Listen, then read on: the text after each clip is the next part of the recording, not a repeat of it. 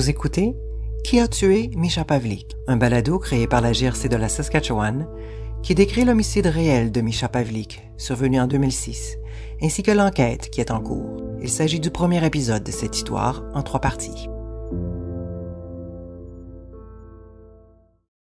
J'aimerais prendre un moment pour souligner que les terres sur lesquelles ce balado a été produit font partie du territoire visé par le traité numéro 4 et constituent des terres ancestrales des Métis. Au nom de la GRC de la Saskatchewan, je présente mes respects aux Premières Nations et aux Métis de ces terres.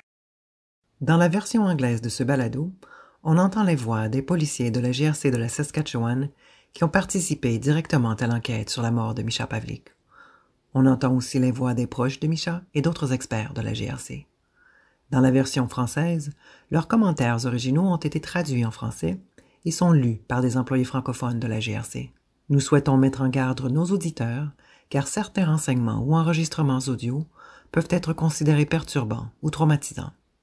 Le contenu de ce balado s'adresse donc à un public averti. Je m'appelle Mandy. Je ne suis pas une policière, bien que je travaille avec des policiers tous les jours. Ensemble, avec le groupe des affaires non résolues de la GRC Sud, nous allons vous raconter ce que nous pouvons à propos de l'homicide de Micha, 19 ans, qui est survenu en mai 2006. Depuis 15 ans, la famille et les amis de Micha cherchent à lui rendre justice. Nous voulons encourager toute personne ayant des renseignements à propos de la mort de Micha ou de son enquête à les signaler à la police. On est en 2006, dans la province de la Saskatchewan, au Canada. C'est le mois de mai, et les préparatifs et les célébrations liées à l'obtention du diplôme d'études secondaires battent leur plein. Au Canada, l'avant-dernier lundi de mai est un jour férié, au cours duquel on célèbre la fête de la reine Victoria ou la journée nationale des patriotes au Québec. En Saskatchewan, les trois jours que comprennent le samedi, le dimanche et le lundi sont souvent appelés la longue fin de semaine de mai. Puisque c'est le premier congé après un long hiver en Saskatchewan, les gens sont particulièrement excités à l'idée de jouir du plein air et de partir en camping. C'est le vendredi 19 mai 2006 qu'une fête prévue pour toute la fin de semaine commence à Kinokima, un terrain de camping privé à proximité de Regina Beach, sur le lac de la dernière montagne. La fête commence aux environs de 15 heures. Euh, donc le terrain de camping euh, Kanukama est un terrain de camping qu'on pouvait louer par l'intermédiaire du club de golf de Regina Beach. Je parle avec le caporal Marcus Crocker. Il est le responsable actuel de l'enquête sur le décès de Micha, qui est actuellement menée par le groupe des affaires non résolues de la GRC. Nous parlons virtuellement. Lorsque vous pensez à un policier, vous imaginez peut-être l'uniforme, l'insigne et l'équipement qu'il porte. Le caporal Crocker porte une tenue civile. Il est assis à un bureau et est entouré de documents qu'il consulte régulièrement. Comme de nombreux policiers que je connais, il prend des notes tout au long de notre conversation. De temps à autre, vous pouvez même l'entendre prendre ses notes. Donc Regina Beach est située à environ 54 km au nord-ouest de la ville de Regina. Euh, si vous n'êtes pas de la région, vous n'avez qu'à prendre l'autoroute 11 et c'est un court trajet pour vous y rendre. Euh, en, outre, Lambzen se trouve à environ 24 km de Regina Beach. Kanukama euh, se trouve tout près de la région de Regina Beach. Au fur et à mesure que vous vous déplacez en Saskatchewan, vous, voyez une étendue de terre agricole. Alors que vous vous rapprochez de la région de Regina Beach, c'est là que vous trouvez l'eau, le lac. En marchant pour vous rendre à la fête des diplômés, vous passez par une région très boisée dans la zone du terrain de camping. Il y avait des tentes et autour de, cette zone, il y avait un feu qu'on utilisait pour euh, s'éclairer et parce que cette zone n'était pas bien éclairée vous vous rendez à pied vers ce, qui peut semble être une fête de jeunes de secondaire. Beaucoup de gens se trouvent dans, dans les environs. C'était une atmosphère de fête. Est-ce que de l'alcool était consommé lors de cette fête? Euh, oui, oui, de l'alcool a, a été consommé et nous en sommes très conscients. J'y suis allé parce que ça s'est déroulé pendant tous les jours de la longue fin de semaine de mai. Et je crois que pour des jeunes secondaires, c'est le genre de choses qui se passent un jeudi, un vendredi, un samedi, un dimanche, voire un lundi. Voici Alisha, une amie de Misha. Le point de vue qu'elle apporte à ce projet est unique. Elle était l'une des nombreuses personnes qui ont passé du temps avec Misha le jour avant qu'il soit tué. Il s'agissait d'une fête organisée seulement pour une école secondaire en particulier. Pour cette école secondaire, se rendre à ce terrain de camping pour y tenir cette fête pendant la longue fin de semaine de mai, c'était comme une tradition de très longue date. Euh, la majorité des personnes qui s'y trouvaient venaient de Regina. En fait, il y avait une liste de personnes qui étaient autorisées à se trouver au terrain de camping. Euh, cette liste comprenait 121 noms, dont 11 chaperons. Mais ce soir-là, le, dimanche soir, euh, la sécurité avait relâché les restrictions et avait autorisé la présence de personnes dont le nom ne figurait pas sur la liste ou qui ne, qui ne portaient pas un bracelet les autorisant à entrer. Euh, nous, croyons donc qu'il y avait environ 200 personnes au terrain de camping euh, Kanukama à un certain moment au cours de cette soirée. Avec le recul, la séquence des événements se déroulait lentement, genre dès le début. Il n'était pas là immédiatement, il a fini par arriver un peu plus tard. J'y étais donc les quelques premiers jours, puis la nuit, avant qu'il soit tué. J'étais parti. Je suis parti. Mon nom est Lorne Pavlik et je suis le père de Misha Pavlik. Lorne Pavlik a participé à de nombreuses entrevues avec la presse locale au cours des 15 dernières années. Il me parle virtuellement depuis sa résidence. Il est supporté tout au long de notre discussion par sa conjointe Karen. Karen n'est pas dans le cadre de l'écran, mais elle est assise à la table en face de lui. Et de temps en temps, je vois Lorne lever le regard, ses yeux entrant en contact avec ceux de sa conjointe, avant qu'il continue de parler. Vous rappelez-vous si Misha a mentionné cette fête avant qu'elle ait lieu? Oui. Alors qu'il était en chemin, il m'en a parlé avant de partir. Il a dit, Papa, je sors pour la fin de semaine. C'est quelque chose qu'il avait, vous savez, je l'avais entendu parler à des amis. Des amis étaient venus et il prévoyait y aller. Et avec ses amis, je lui ai dit, est-ce que ce serait sécuritaire? Il a répondu Absolument. Vous savez, il ne s'y est pas rendu en se disant D'accord, si j'y vais, je vais mourir. Je réfléchissais à propos de cette nuit, de cette soirée particulière. J'en ai eu l'occasion. Parce qu'il est venu changer de vêtements ce jour-là, je lui ai dit de prendre soin de lui, de faire attention et que je l'aimais. Je suis tellement reconnaissant d'avoir eu la chance de le lui dire, sans me rendre compte que ce serait la dernière fois que je disais ça. Aux environs de 21h30 le vendredi 19 mai, un groupe de personnes qui n'étaient pas invitées se sont présentées au terrain de camping Kinokima, où les célébrations des diplômés avaient commencé. Ces personnes ne figurent pas sur la liste d'invités et sont refoulées à la barrière. Le groupe de personnes qui est venu et a abouti, avec le recul maintenant, je sais ces choses. Juste à ce moment, je ne savais pas qu'elles le connaissaient. Nous leur avions demandé de partir. Nous leur avions dit que ce n'était pas personnel ou quelque chose du genre, que c'était seulement pour notre école secondaire. C'était vraiment très étrange et j'étais seulement. Je me tenais là. Et Micha disait Ouais, je pense que le moment est venu pour vous de partir. Ensuite, ces personnes sont effectivement parties et nous sommes retournés au terrain de camping. Tout le monde avait un emplacement de camping différent. Il y avait un feu de camp principal. Tout le monde allait et venait. Il semblait que tout allait bien se passer. Le problème était que le groupe de personnes a fini par revenir. Le samedi 20 mai 2006, le rassemblement au terrain de camping Kinokima se poursuit toute la journée et toute la soirée, sans qu'aucun incident important ne soit signalé. Le lendemain, le dimanche 21 mai 2006, la fête continue. Les données météorologiques de l'époque pour cette partie de la Saskatchewan nous indiquent que la température a atteint un maximum de 25 degrés Celsius et un minimum d'un peu plus de 4 degrés Celsius. Il n'y avait pas de pluie et les vents soufflaient à une vitesse de 19 à 26 km/h. C'est à environ 22h30 ce soir-là que le même groupe de personnes non invitées du vendredi se présente sur les lieux et s'introduit dans le terrain de camping, même si ces personnes ne figurent pas sur la liste des invités. Donc, mon dernier souvenir avec Misha, je m'en souviens très clairement. La nuit où je suis partie, il faisait tellement noir, et Micha et moi étions assis sur quelque chose. Euh, je ne sais toujours pas exactement ce que c'était, mais c'était une sorte de réservoir qui était installé à proximité du feu. Et nous rions, avions du tellement de plaisir. Tout simplement, je lui avais demandé alors euh, que nous étions là assis. Tu devrais venir avec moi, nous devrions retourner en ville. Nous pouvons ensuite revenir demain ou le jour suivant. Il a ensuite tenté de me convaincre de rester, mais j'ai répondu non. Je lui ai ensuite dit que je reviendrais le jour suivant, puis je suis monté dans la voiture d'un ami qui passait par là. Je peux encore le voir me saluer, sourire en me disant au revoir alors que je m'éloignais, puis je l'ai plus jamais revu vivant. Je dois dire que cela me paraît incroyable qu'il se soit écoulé 15 ans.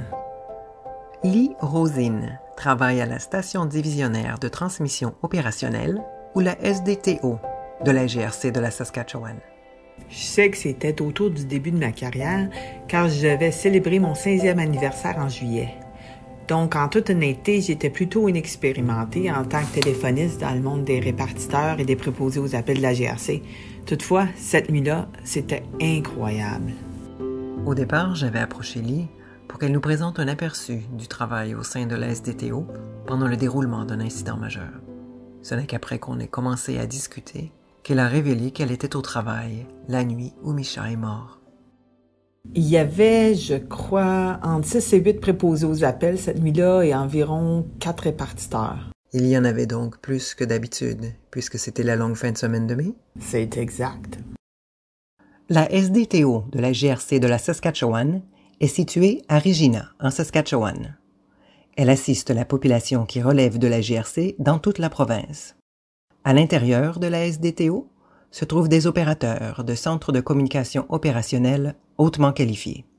Ils sont la voix à l'autre bout du fil lorsque vous appelez le 911 pour demander l'aide de la GRC.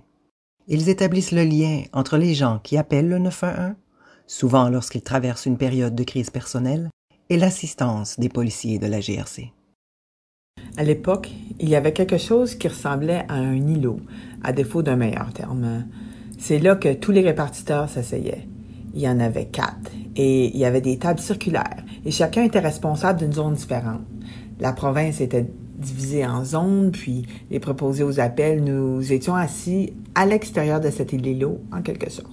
La SDTO de la GRC a commencé à compiler le nombre d'appels qu'elle reçoit annuellement l'année suivant la mort de Micha.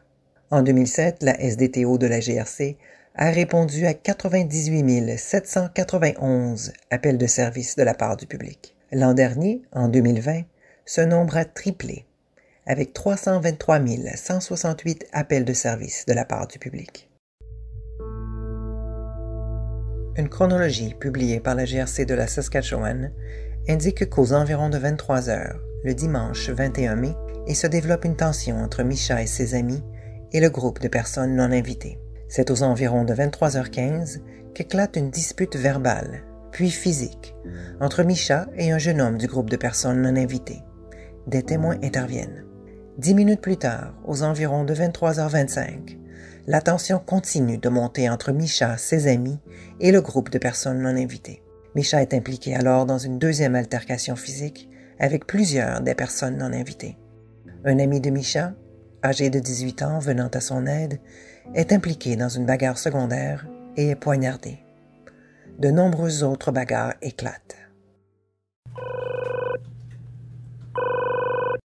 Cet appel signalait que deux personnes avaient été poignardées. Celui qui parle est le caporal Marcus Crocker.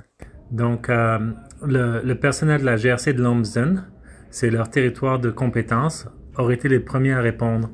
Et les services médicaux d'urgence ont également été dépêchés sur les lieux pour offrir de, de l'aide.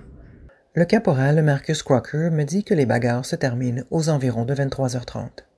La dernière entrée de la chronologie de la GRC de la Saskatchewan, qui a été rendue publique, indique qu'à 23h38, les ambulanciers et la police ont été appelés. On constate alors que Micha est gravement blessé, de même que son ami de 18 ans. Les gens se mettent à quitter en masse le terrain de camping. La quantité de travail, la quantité de renseignements qui arrivent à la vitesse de l'éclair en provenance de personnes qui appellent. Il s'agit peut-être de témoins. Il s'agit peut-être de la victime. Il s'agit peut-être d'une personne impliquée. Il s'agit peut-être des membres d'une famille. Il s'agit peut-être d'autres membres, d'autres agents d'organismes partenaires qui sont appelés. Cela va de leur bouche jusqu'au bout de nos doigts, de nos casques d'écoute jusqu'au bout de nos doigts, vers le superviseur des péchés, les sous-officiers, tout le monde. La quantité de renseignements qui sont compris, transférés, diffusés, distribués et transmis, cela va à la vitesse de l'éclair, étant donné que, en fin de compte, les vies sont en danger. Celles de membres du public, celles des personnes qui sont concernées, et soyons honnêtes, ce sont les vies de nos policiers. Lumsden Detachment Organic Control. I have a priority call for service for you when you're ready to copy. 10-4 Control, Alpha 4-5, go ahead. Lumsden Detachment, please start making your way to... En fait, euh, il y a eu huit appels où huit personnes avaient appelé.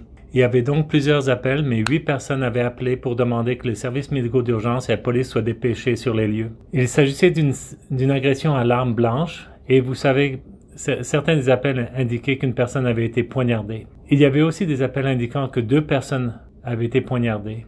Un des appels provient d'une personne qui est auprès de Misha et qui pratiquait la réanimation cardiopulmonaire, RCR, pendant cet appel au 911. Je me souviens pas comment le premier appel a été reçu, mais nous savions que quelque chose avait très mal tourné très rapidement. 10, 4, control, 10, 17.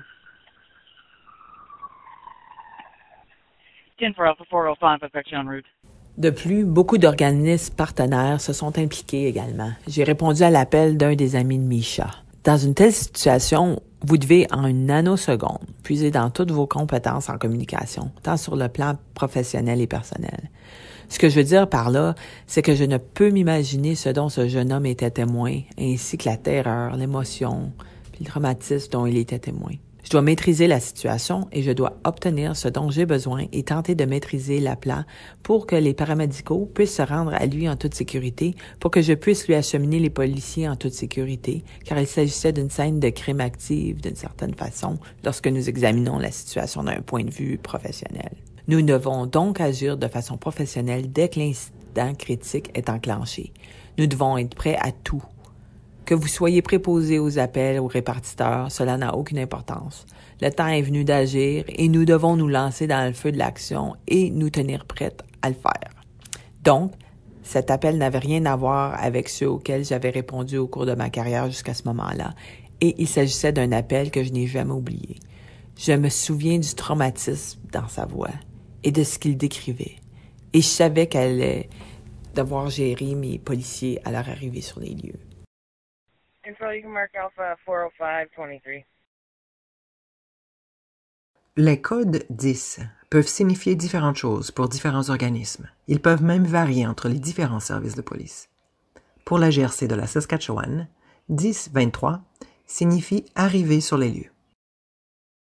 La GRC de Lambson était la première à arriver sur place, puis les services médicaux d'urgence de Regina ont été les unités secondaires sur place.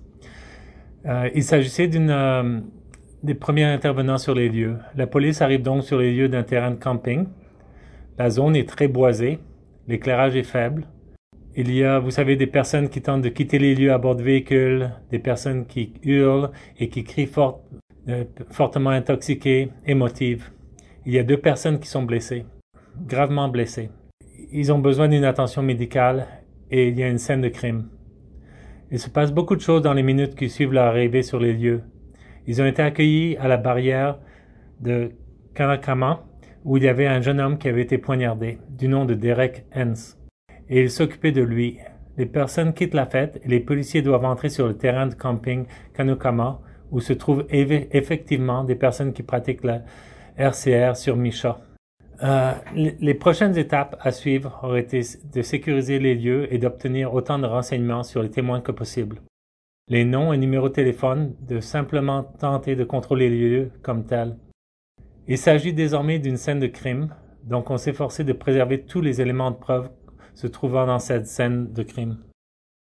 Nous allons entendre maintenant Lorne Pavlik, le père de Micha. C'était un peu comme s'il s'agissait d'une autre fin de semaine. d'un autre samedi soir, d'un dimanche ou peu importe ce que c'était. Je suis allé me coucher raisonnablement tôt et, une chose que je dois dire, cela peut sembler étrange. J'avais un genre de... Nous avions un patio à l'arrière de notre maison. Je suis sorti pour fumer une cigarette. Je fumais encore à l'époque. J'ai levé les yeux vers le ciel et je me suis dit, comme c'était étrange, vraiment étrange. C'est vraiment nuageux et sombre et le mouvement des nuages, je trouvais simplement que cela était étrange.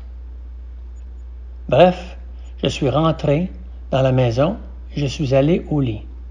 Puis, j'ai reçu un appel téléphonique pendant que je dormais. Nous sommes dimanche soir, il est à 23h38. Euh, le membre du groupe des crimes majeurs, euh, je crois qu'il était appelé vers euh, minuit 30. Donc, il, se trouve chez lui, endormi dans son lit. Son téléphone sonne. il se lève. On l'informe alors qu'une personne est décédée dans le cadre d'un incident survenu lors d'une fête de, jeunes diplômés. une personne était en route vers l'hôpital pour, pour être opérée. Le, le membre du groupe des crimes majeurs a pris des notes des notes euh, exactes, les heures, les renseignements qui lui ont été communiqués. Actuellement, je suis le sergent d'état-major Tim Schwartz et je suis avec l'unité de la gestion des services du bien-être des employés à la division F. Je compte 20 ans, 20 ans et demi d'ancienneté avec la GRC et c'est en septembre 2005 que j'ai été transféré en tant que gendarme au groupe des crimes majeurs de Regina. Le sergent d'état-major Schwartz explique qu'il était de garde pendant la longue fin de semaine de mai 2006 dans le cadre des horaires par rotation du groupe des crimes majeurs sud de la GRC. Bien. Je crois que chaque fois qu'on est en disponibilité, je ne crois pas qu'il nous est arrivé d'avoir une bonne nuit de sommeil complète. Tout simplement dans l'anticipation que cet appel téléphonique, et normalement, si nous recevons un appel, c'est parce que quelque chose de passablement grave s'est produit. Nous avons probablement un sous-officier sur l'autre ligne qui souhaite obtenir une orientation ou de l'aide. Un sous-officier est une personne responsable d'un détachement ou d'un groupe particulier de la GRC. Cette personne détient habituellement le grade de caporal, de sergent ou de sergent d'état-major. Pour venir en aide à leurs membres ou pour leur indiquer ce qu'ils doivent ensuite faire. Donc, certainement, juste après minuit, vous savez, euh, j'ai peut-être dormi quelques heures ça vous réveille assurément très rapidement. Vous avez certainement à vous éclaircir l'esprit. Vous devez demeurer alerte pour saisir ce qu'il est dit et les directives. Vous devez assurément rester calme pour que vous puissiez fournir des directives claires aux sous-officiers auxquels vous parlez et aux membres qui se trouvent sur les lieux. Une fois de plus, leur demander de répéter ce qui est dit pour avoir la certitude qu'il n'y a pas de malentendu. Bien que le sergent d'état-major Schwartz ne travaille plus au sein de ce groupe, il a pris le temps de passer en revue ses notes d'il y a quinze ans et de répondre aux questions avec ce qu'il se souvient de cette nuit-là et des jours qui ont suivi. Je me rappelle avoir reçu un appel téléphonique tôt le matin, tout juste après minuit, aux environs de minuit 10, me disant essentiellement J'ai des renseignements limités, mais il semble qu'il y ait eu un incident à la plage de Kimokema où nous pourrions potentiellement voir quelques décès. Puis, environ 20 minutes se sont écoulées, mais avant cela, j'ai commencé à faire des appels téléphoniques pour dire Vous savez quoi, levez-vous. Nous avons probablement une situation à gérer dans les régions du détachement de Lumsden. Les téléphones sonnaient également dans d'autres parties de Regina, plus particulièrement chez le père de Micha. J'ai reçu un appel téléphonique au milieu de mon sommeil d'une jeune femme qui était presque à bord de l'hystérie. Elle disait que Micha avait été blessé, qu'il y avait une grande bagarre, qu'une personne avait été poignardée et que Micha avait été poignardé. C'était surréaliste. J'avais l'impression que ce n'était pas réel. Je tentais de me concentrer sur ce qu'on disait et sur la personne qui parlait et, pour être honnête avec vous, j'ai eu de la difficulté à comprendre cette personne, car en arrière-plan, il y avait des hurlements et des cris, et toutes sortes de choses. Je crois qu'il y avait des enfants de jeunes gens qui étaient horrifiés. Et oui, elle a dit qu'elle me rappellerait. Cela ne s'est pas produit.